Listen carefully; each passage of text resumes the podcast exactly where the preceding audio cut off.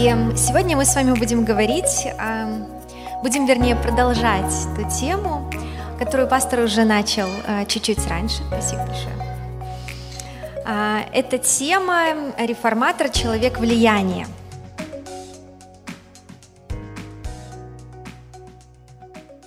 Мы двигались по таким пунктикам, да, вот многие помнят.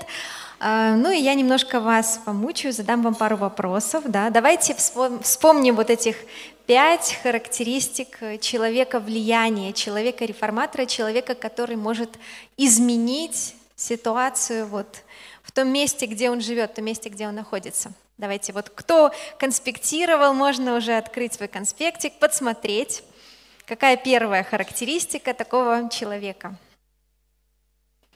Кто-нибудь? Так, так, так. Конспектики шуршат, да? Телефоны открываются, давайте, да. Вот, отлично, знает Бога лично, любит его, развивает отношения с ним. Это первый пунктик, да, мы об этом уже много говорили. Еще какие? Кто-то, может быть, еще вспомнит? Э, про призвание, да, имеет широкий взгляд на призвание, отлично, спасибо, да, это второй пунктик. Еще что? Так. Открыл свое предназначение. Замечательно. Третий. Ну вот видно, что люди конспектируют. Хорошо. Четвертый пункт, может быть, кто-то назовет. Оснащенный, подготовлен. И пятый движется в исполнении своего призвания. Да, все логично, все связано. Ну и вот мы с вами уже обсудили э, вот три, э, три проповеди, уже было три, ну, даже, может быть, не проповеди, больше проповедей было, да, три темы, три части. Э, мы говорили о том, что этот человек знает Бога лично, э, были на эту тему послания, имеет широкий взгляд на призвание, этот человек открыл свое предназначение. Сегодня мы как раз поговорим об оснащении и подготовке. Что значит быть оснащенным и подготовленным для того, чтобы исполнять свое призвание, да? Ну, потому что быть оснащенным, подготовленным, это же практически практические какие-то имеет э, вот применение в нашей жизни. Это не просто что-то абстрактное. Что значит оснащен и подготовлен? Мы сегодня как раз вот об этом будем разговаривать. У меня есть три таких основных момента. Вот как я вижу, в чем заключается оснащение и подготовка для исполнения призвания. Но до этого хотела бы э, поделиться с вами просто своим таким э, свидетельством, своей историей, как я вообще как я получила понимание ну, о своем призвании? Вот у меня был такой вопрос лет 8-9 назад. Э, я с детства в церкви очень давно и все, ну, слушала много посланий разных на тему призвания в том числе, и мне очень хотелось э, знать свое призвание вот точно-точно. Кто-нибудь задавался этим вопросом? Были такие ситуации, когда вот вы хотели, что вот все время да, задаешься таким вопросом, а какое же мое призвание? Ну вот у меня был такой момент, когда я вот остро вот так почувствовала, что я бы хотела знать свое призвание. И не как-нибудь там э, в общих чертах, а мне захотелось вот так вот точно, чтобы не промахнуться, чтобы вот, вот точно вот Бог мне сказал там в конце потом, что вот правильно ты все делала, вот ты молодец, вот тебе твоя награда. Ну, потому что как-то обидно, ходишь в церковь и такой как бы мимо там что-то делаешь. Я вот хотела точно. И э, я помню, что меня это очень беспокоило. Я поехала на одну конференцию, вот в Киеве она проходила. Э, я взяла пост, молилась и думала, ну вот как бы усилия такие, вот Бог мне ответит вот даже в Киев ради этого поехала. Вот Бог мне точно ответит. Ну, я думала, ответит определенным образом, вот э, как вот мне хотелось бы, э, что вот-вот, ну, значит, э, через два года вот это надо делать, вот в течение вот такого-то времени вот это, вот это и вот это, ну, что все так вот понятно, расписано, что он не может, что ли, что ему жалко, что ли мне рассказать. Не, не жалко, все нормально. Но э, я получила ответ, получила мир в сердце, Бог ну, отвечает по-разному, да, не совсем, не всегда так, как мы хотим, но когда мы у него спрашиваем, он всегда дает какой-то ответ нам. И вот у меня пришло такое определенное понимание, э, и я вот точно знала, что это в мою ситуацию, это ответ от Бога. И я э, увидела, что призвание в моем случае это как вот, э, если представить листок такой, вот листик А4, вот он свернут, на нем нарисована картинка. Мое призвание это, это вот эта картинка, которая нарисована на этом листочке. И я вот что я хочу, я вот спрашиваю Бога, я хочу видеть всю картину сразу. А я пока его не развернула, я вот только в начале пути, я его разворачиваю, я пока не разверну, я не узнаю, что это за картинка. И по мере того, как я буду разворачивать, я буду видеть больше и больше и больше и больше. Мне на тот момент хотелось видеть всю картинку, желательно в деталях, чтобы вот все как вот как оно будет. А пока ты не начнешь что-то делать, не начнешь практические шаги какие-то делать, ты не начнешь разворачивать этот листочек, ты не увидишь это призвание, ты не увидишь эту картинку. И я увидела, что это как такая вот большая картина, это как путь такой, по которому ну, мы движемся, это не какая-то там вспышка, вот, вот это твое призвание, и ты такой, о, все, я в призвании резко вдруг оказался. Ну, это я для себя так поняла. И я успокоилась, мне это ну, помогло очень сильно понять, что во-первых, почувствовать, что я движусь в правильном направлении, что я нахожусь ну, там, где я должна находиться, в правильном месте, и э, двигаюсь в той сфере, в которой мне нужно продолжать двигаться, и мне нужно продолжать разворачивать вот этот вот листочек для того, чтобы видеть больше э, эту картинку, ну, чтобы она четче становилась, чтобы она становилась мне понятнее. И когда сейчас я оглядываюсь там на последние 10 лет прожитых, а, я не могу сказать, что я вижу всю картинку, но я вижу намного больше, чем я видела тогда, там, например, 8-9 лет назад. А, мне становится яснее мой путь, но он еще мне полностью не ясен. Я знаю направление, да, я знаю направление, я уверена, что я правильно движусь, да, слава Богу, я уверена, что я правильно движусь, и э, я поняла, что для, ну, для меня лично важно понимать вот это направление, а вот все детальки, вот как это все будет. Хочется, чтобы было вот так вот прямо и прям в точку дойти, а вот на самом деле вот так вот получается. Ну, у меня, по крайней мере, потому что многое зависит от разных периодов моей жизни, от каких-то обстоятельств, от выборов людей в том числе, и, то, и от того, как я реагирую на эти выборы, и от того, ну я же не могу всегда прям вот так вот, вот с Богом э, быть вот в таком коннекте. Бывают разные периоды, да, честно признаться, мы все проходим разные моменты в жизни. Когда-то мы здесь, когда-то мы вот здесь. Поэтому я поняла, что мне нужно расслабиться, продолжать делать то, что я делаю, и, да, и, и радоваться жизни. Да. Но это моя такая история. Может быть, кому-то это будет а, полезно и кого-то вдохновит. А, мы с вами, да, говорим о том, что такое подготовка, квалификация, что значит оснащен и подготовлен для исполнения своего призвания, в чем заключается. Практически, вот я думала об этом, для меня это заключается, во-первых, в том, чтобы получать образование, улучшать свои квалификации в той сфере, в которой мы чувствуем наше призвание. Сфер очень много, и призвание это не обязательно какое-то вот, какое-то одно узкое дело, правда? Э, сфер очень много. Например, ну, если я работаю преподавателем, я могу быть я переводчиком, могу работать, могу работать гидом. Вот это вот сферы, в которых я работаю. И для этих сфер нужны смежные квалификации. Например, нужно быть хорошим спикером, нужно а, хорошо владеть языком, русским, там, например, с английским, если я работаю с английским языком.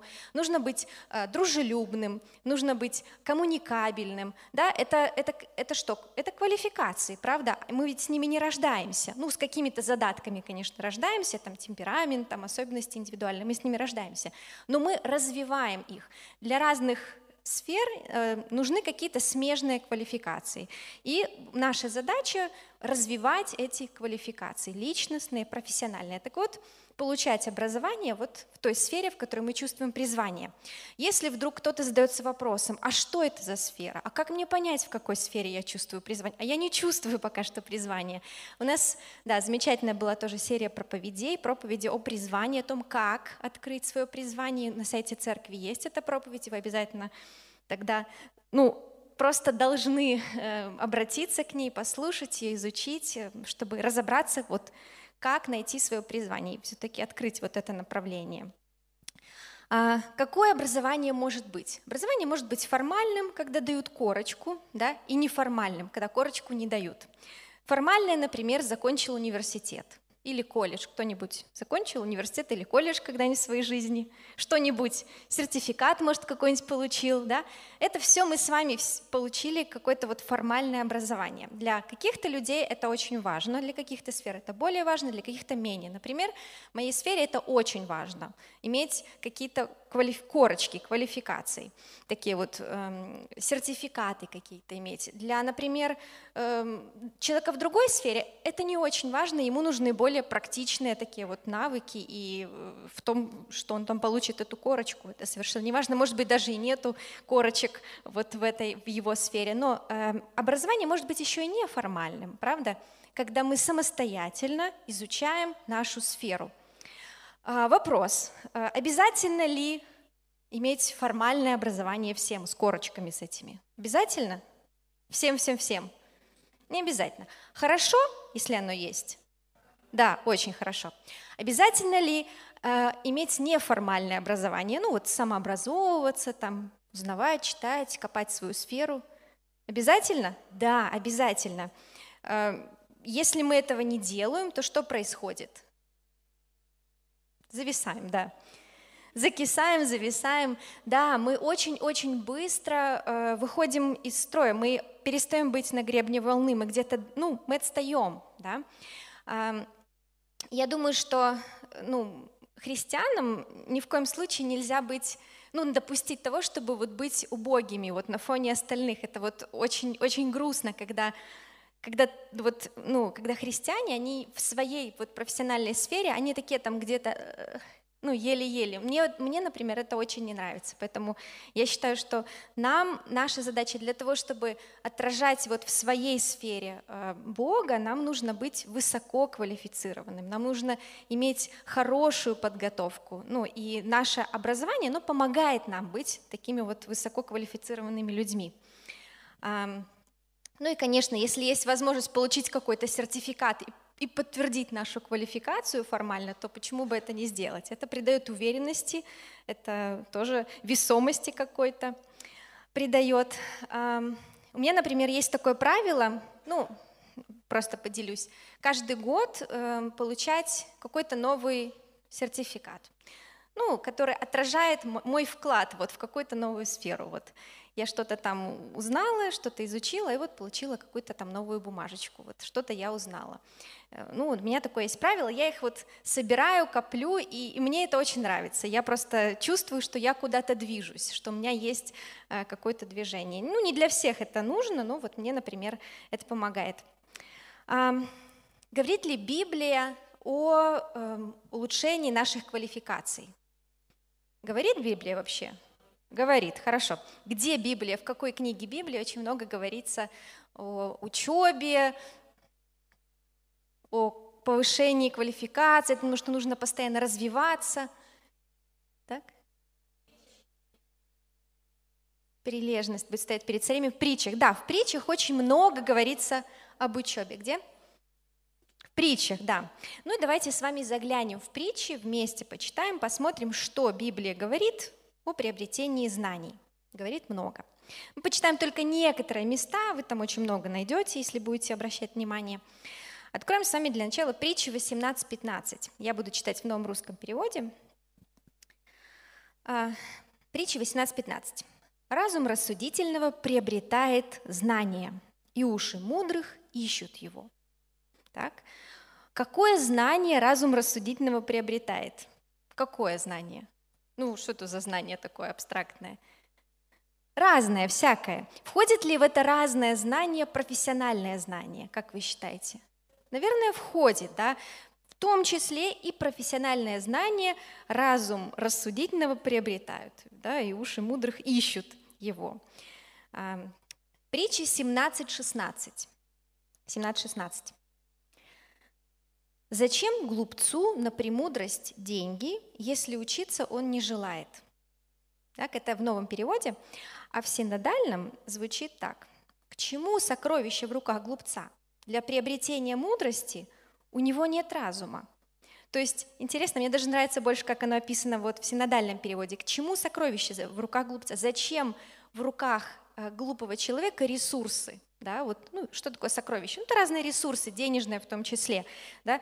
Зачем они ему? Потому что ну, он-то как бы учиться все равно не будет. То есть здесь подчеркивается важность использования наших ресурсов для того, чтобы приобретать разные знания, для того, чтобы учиться, да? для того, чтобы приобретать этот мудрость. Что такое практическое приобретение мудрости и разума? Кажется, что-то такое вот, о, какой-то там эфемерный, непонятный разум, мудрость какая-то. Но она же практически, это наше знание, профессиональное в том числе. То есть основная идея, если не развиваешься, так, глупишь, да? Хорошо, следующее место. Притча 12.1. Любящий наставление любит знание, ненавидящий нарекание невежда. А, любящий наставление любит знание. Какое знание? Какое наставление? В том числе, я думаю, профессиональное. Почему нет? да?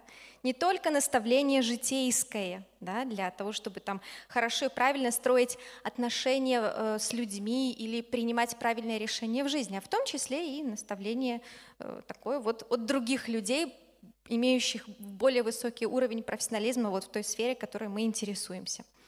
А, притча 4.7. Начало мудрости таково приобретай мудрость. Мудрость надо приобретать. Да? Она сама просто сама по себе ну, не сваливается чаще всего. Да? И всем, что имеешь, приобретай разум. Всем, что имеешь, это чем? Всем, да, всеми ресурсами, которые у тебя есть, своим временем, своими деньгами, да, приобретай разум. То есть, иными словами, учись. Просто вот если по-простому, учись любыми возможными способами, которые у тебя есть. Используй для этого все свои ресурсы. Еще одно э, очень хорошее место – притча 8.1. Мне кажется, очень актуально сейчас, в наше время – когда так много возможностей вот, э, обучения, вот со, всех, вот со всех просто, со всех сторон нам как будто нас зазывают, вот это вот это вот изучи, вот сюда пойди, а вот у нас тут такой курс, а вот здесь вот такой курс, и ты в интернет заходишь, и тебе просто со всех сторон зовут, как будто иди учись. И давайте почитаем вместе 8, 1-5. Разве это не мудрость зовет? Разве это не разум возвышает голос? На возвышенностях при дороге, на распутьях она встает, у ворот, что ведут в город, и у входов она кричит. «К вам, о люди, взываю я, крик мой к роду людскому, простаки, научитесь предусмотрительности, глупые, научитесь разуму». Да? Тут мудрость призывает, да? мудрость знания, учеба, возможности учиться у нас их сейчас как никогда много с развитием интернета. Интернет сейчас очень дешевый, и возможности учиться через него дистанционно есть абсолютно у каждого человека. Куча бесплатных курсов, коротких, длинных, на любой, в общем, в любой сфере, наверное, если искать, то ты один раз там вобьешь, тебя таргет там завалит в следующий раз, там будешь в соцсети, в соцсети заходить, тебе просто будет постоянно, э, будет предложение появляться, да, поэтому эм, Поэтому учиться есть возможности у всех, даже если э, кто-то говорит, что ой, так сложно мне найти, там, найти какие-то вот возможности в моей жизни. А некоторые люди говорят о себе, что любят учиться. Есть такие люди здесь? Кто может о себе сказать, вот я люблю учиться, вот точно. Так, хорошо. А что значит практически, вот давайте спросим у тех, кто говорит, что он любит учиться, что это значит?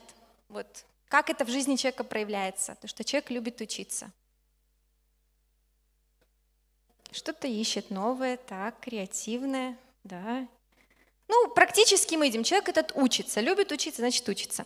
Ну, когда мы задумываемся, вот, э, если, если подумать, представьте, человек, любит, который любит учиться, вот какой у нас в голове образ? Значит, это человек, который, э, ему никогда не лень учиться, э, ему всегда хочется, Ему всегда легко, мозг у него не напрягается, желание у него не пропадает, он такой всегда хочет быть усердным, всегда такой зажженный. Что вы мне такого нового поучить? Так? Такое? Нет. Бывает лень человеку, который любит учиться. Это нормально, что... Нормально, это нормально. Это нормально лениться. Все люди по природе ленивые. Ну, лень это не, э, не, не равно отсутствие не, ну, то есть лень это как бы это сказать, даже я бы сказала, трудолюбие – это не отсутствие лени, это преодоление ее, да? Это привычка, Привычка преодолевать свою лень – это трудолюбие, я бы так сказала. Усердие – то же самое, это привычка э, хорошо, э, хорошо стараться, это привычка, это определенные привычки, которые мы просто развиваем. Да? И я думаю, что любая учеба, ну вот как преподаватель, как ученик, там я тоже постоянно что-то учу новое, и как преподаватель я могу сказать, что э, учеба это никогда не, эм, ну скорее даже я бы сказала, не никогда, а местами только феерия, а в основном рутина. Вот так вот. Согласны со мной?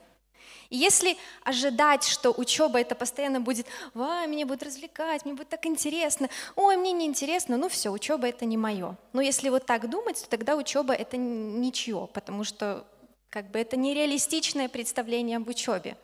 Никакая учеба не может быть постоянно вот, вот таким вот шоу. Это просто рутинная работа, которую мы делаем для того, чтобы достичь каких-то результатов.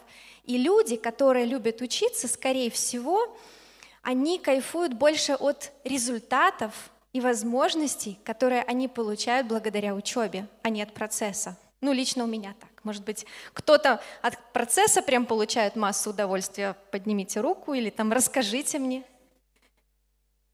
Если ну да, бывает. Ну даже язык. Например, я как преподаватель там, английского языка могу сказать, что от процесса мои студенты получают местами какое-то удовольствие, но в основном они напрягаются больше, да, например.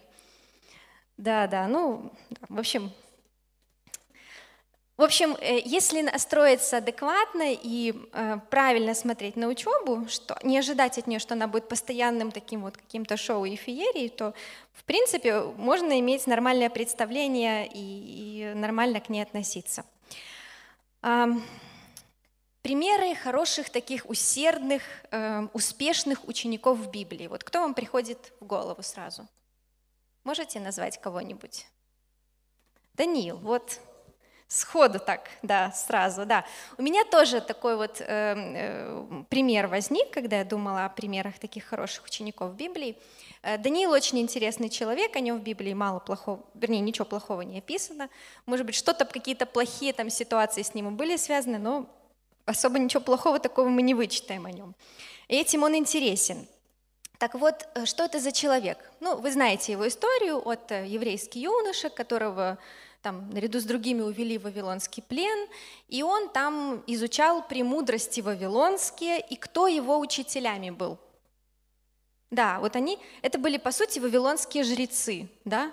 Можно было сказать, что, ну, как бы я тут святого отделенного Божьего народа, не буду я сильно напрягаться и эти глупости все изучать. Но нет, он был очень усерден, ну, он и вот и товарищи были очень усердными ребятами, и какой результат это вот имело в их жизни? К чему это привело? Помните историю? Давайте вместе почитаем Даниила, 1 глава, 19-20 стих. «И говорил, и царь говорил с ними, и из всех отроков не нашлось подобных Даниилу, Анании, Мисаилу и Азарии, и стали они служить перед царем». Да? То есть не нашлось подобных почему? Почему? Вдруг у них что-то там на них снизошло? Да нет, они очень, э, очень хорошо развивались благодаря своей усердной предыдущей работе. Э, они очень хорошо отвечали царю. Да? Царь был впечатлен их осведомленностью там, в разных вопросах. А почему они были такие осведомленные? Ну, можно сказать, ну, Бог их так наградил. Бог их вот благословил, и сверхъестественно на них все это снизошло. Конечно, что-то снизошло. Сто процентов я уверена, что Бог какое-то расположение перед царем им дал, сто процентов. Но э, Бог не вложил вдруг так в их мозг все вот эти знания. Они усердно трудились до этого, они были хорошими учениками. Да? И во всяком деле мудрого уразумения, о чем не спрашивал их царь, он находил их в десять раз выше всех тайноведцев и волхвов, какие были во всем царстве его. Ну, тут, конечно, Божья рука уже была, но Почему они добрались до царя? В первую очередь, потому что они были очень усердными. Так? Хорошо. Практический вопрос. Ну, мы поняли, да, учиться надо, все, как бы никто не спорит, убедились, да, хорошо. А, как найти время и деньги на учебу? Ну, потому что для этого нужно же нужно время и нужны деньги, да? Как это сделать? Как? Хороший вопрос, да. Практически как? Запланировать, да, запланировать время на обучение и запланировать деньги на обучение. Много времени, много денег, ну, зависит от возможностей. Разные возможности и разные периоды в жизни у людей есть. Если там мама с тремя детьми, то понятно, что у нее времени меньше, чем у человека, у которого нет семьи. Или если ты платишь за учебу своих детей, и, то у тебя денег, естественно, меньше, чем у человека, у которого нет детей. То есть, ну, понятно, что, соответственно, своих э, возможностей запланировать время и деньги на обучение. Когда это можно сделать? В конце одного года, на следующий год. Вот подумать просто, что бы я такое хотел изучить, что бы я такое хотел узнать, исследовать возможности, которые есть. Просто прогуглить. Вот тот курс какой-нибудь там или вообще что я могу сделать для того, чтобы повысить свою квалификацию в той сфере, в которой мне кажется, вот у меня есть призвание, к чему меня призывает Бог. Это первый такой важный момент, в чем заключается значение и подготовка. Это в улучшении своих профессиональных квалификаций, практически учеба вот в своей сфере, получение образования в своей профессиональной сфере. Второй момент, в чем заключается оснащение и подготовка для исполнения своего призвания. В работе над своим характером, в самоопознании, в самокопании. Да? Тут можно сказать, ну, психология началась, какое тут самопознание, надо Бога всем узнавать, вот тогда, тогда все будет хорошо. И плоды духа будут, и с характером все будет хорошо.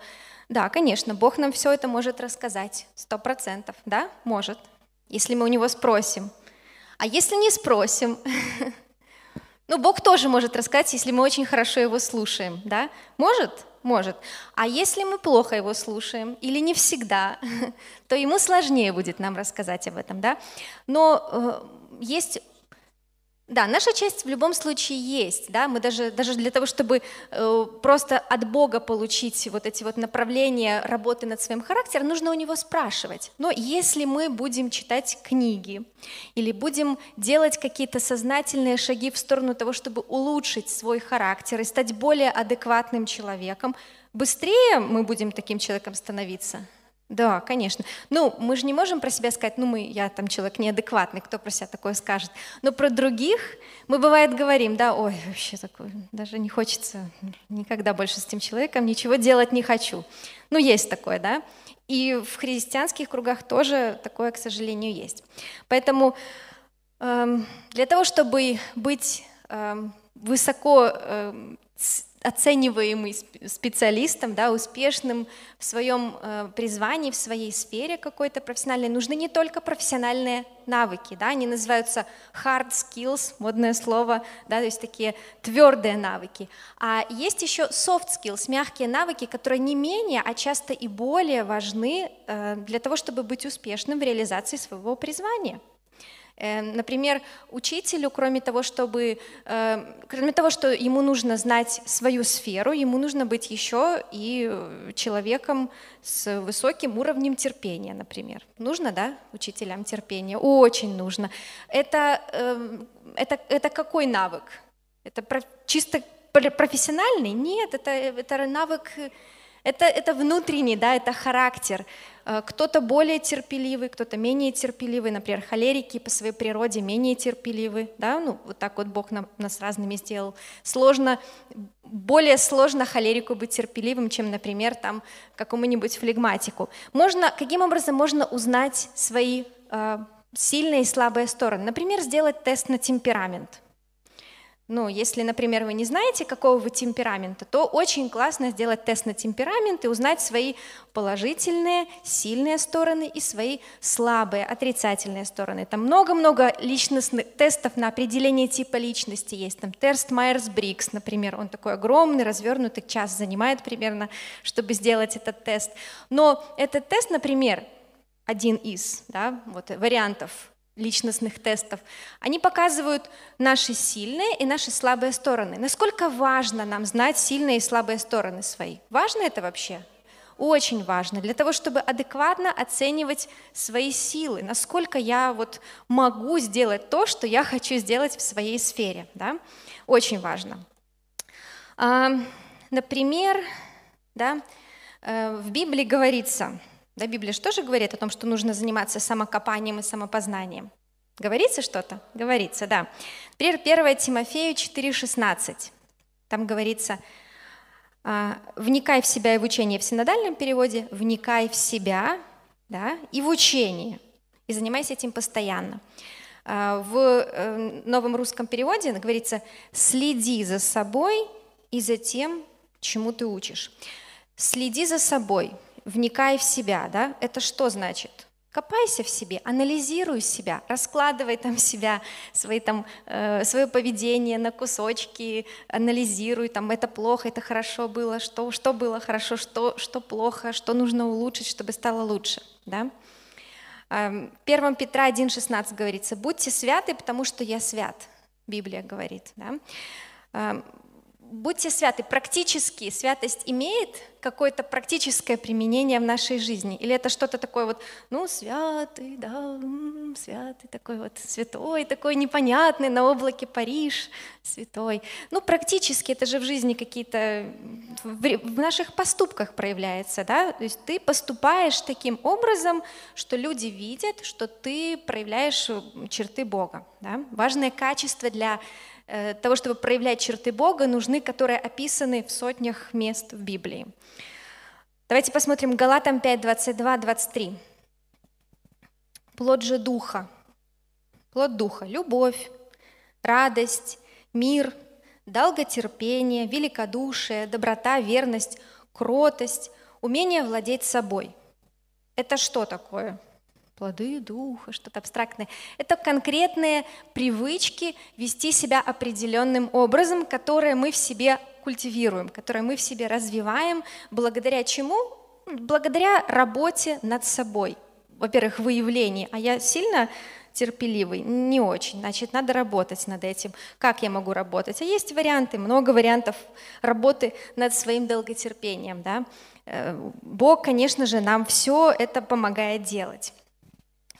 Если мы не квалиф... там, например, высококвалифицированные специалисты в своей сфере, но э, недостаточным набором личных качеств обладаем, люди захотят с нами ну, сотрудничать? Ну, наверное, может быть и захотят, но сложно им будет, да? Дистанционно, возможно, да, немножко. Но да, лучше, чтобы у нас были качества и профессиональные, и личностные, да, и тогда прям все очень хорошо. Фессалоникийцам, 1 Фессалоникийцам 4.11 говорится, «Умоляем же вас, братья, более преуспевать и усердно стараться о том, чтобы жить тихо, делать свое дело и работать своими собственными руками, как мы заповедовали вам, чтобы вы поступали благоприлично перед внешними и ни в чем не нуждались. Здесь э, акцент делается да, на том, чтобы усердно стараться, да, ну, о том, чтобы жить тихо, делать свое дело – Поступать благоприлично перед внешними. Что такое благоприличное поведение? Ну, приличное поведение, да, отражение наших личностных качеств. Ведь чтобы люди вокруг видели, что мы нормальные, адекватные, хорошие люди, да, что с нами хорошо, с нами легко. Да? Над этим ну, нужно работать. Никто не рождается там э, совершенным и таким вот прям, прям вот, вот во всех сферах такой вот замечательный человек.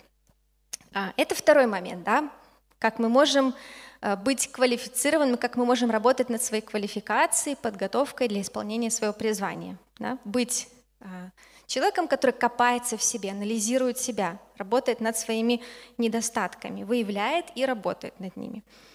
И третий такой важный момент, что мы еще можем делать, чтобы быть квалифицированными, подготовленными, это не бояться. Вернее, бороться со своим страхом и со своими ограничивающими убеждениями. Есть ли у нас ограничивающие убеждения? Страхи. У каждого человека без исключения они есть. То есть они, эти убеждения, эти страхи могут скрываться за такими вот, ну, как бы объективными вещами, как, например, я еще слишком молодой, или я уже слишком старый, или я уже отучился, но куда мне уже учиться? Куда уже, сколько уже можно учиться? Или пойду на курсы, там вот всем 25, а мне 40. Или по статистике в эту сферу после 30 уже не берут. Или если бы не дети – вот, если бы, не, если бы не муж, или наоборот, если бы муж, вот был бы муж, тогда вот бы мне было бы хорошо. Или если бы было больше свободных денег, например, да, если бы родители меня понимали, могли бы там заплатить, помочь, если бы не мое травматичное детство и мой травматичный семейный опыт, вариантов э, вот, ограничивающих убеждений просто масса. Если мы в себе покопаемся, мы ну, найдем то, что нас ограничивает и что не дает нам двигаться и развиваться, чтобы быть лучшим человеком для исполнения призвания, правда? История успеха, да, мы знаем миллион таких вот, ну, не связанных вообще с христианством, не, не христиан, да, слышали какие-нибудь истории успеха, когда люди не благодаря чему-то, а вопреки чему-то добивались успехов вот в той сфере, о которой они мечтали? Очень много. В Библии тоже таких очень много примеров, когда Бог призывал и использовал людей с разным прошлым, с разным там настоящим, разного возраста, разного уровня знаний. Да? Только одно из мест Писания Даниила и, простите, Еремия, 1 глава, 7 стих. Еремия 1,7. «Но Господь сказал мне, не говори, я молод, ибо ко всем, кому пошлю тебя, ты пойдешь, и все, что повелю тебе, скажешь. Да, тут вот как раз ограничивающее убеждение «я слишком молодой». Да. Это только вот одно из таких вот мест. Если мы согласимся с Богом, да, что Он может нас использовать, и согласимся делать то, что от нас зависит, как вы думаете, будет у нас что-то получаться? Да, будет, сто процентов. Ну и да, такая банальная фраза, которую мы все с вами знаем, слышали, дорогу осилит идущий. Только тот человек, который двигается, идет, он, у него что-то будет получаться. И э, последнее местописание, которое я хотела, чтобы мы вместе прочитали, Матфея 9:38. «Итак, молите Господина жатвы, чтобы выслал делателей на жатву свою». Да? Э, мы часто это местописание слышим вот в контексте евангелизации, да, когда мы говорим о том, что вот надо проповедовать Евангелие. Конечно, надо, да, но в том числе жатва — это не только проповедь Евангелия, хотя и это для кого-то это вот основное призвание в жизни. Жатва, она в разных сферах, да? И со дня вот Иисуса Христа и до нашего, на нашего дня на Божьей Ниве не хватает благочестивых, усердных, посвященных, верных тружеников, которые будут делать дело, к которому Бог их призывает качественно, чтобы, чтобы все видели, и чтобы всем хотелось прославлять за это Бога. Да? Поэтому э, если мы будем работать над своими профессиональными качествами, над своими личностными качествами, да, э, работать над своими ограничивающими убеждениями, бороться со своим страхом, у нас есть шанс такими хорошими, благочестивыми тружениками стать. Согласны?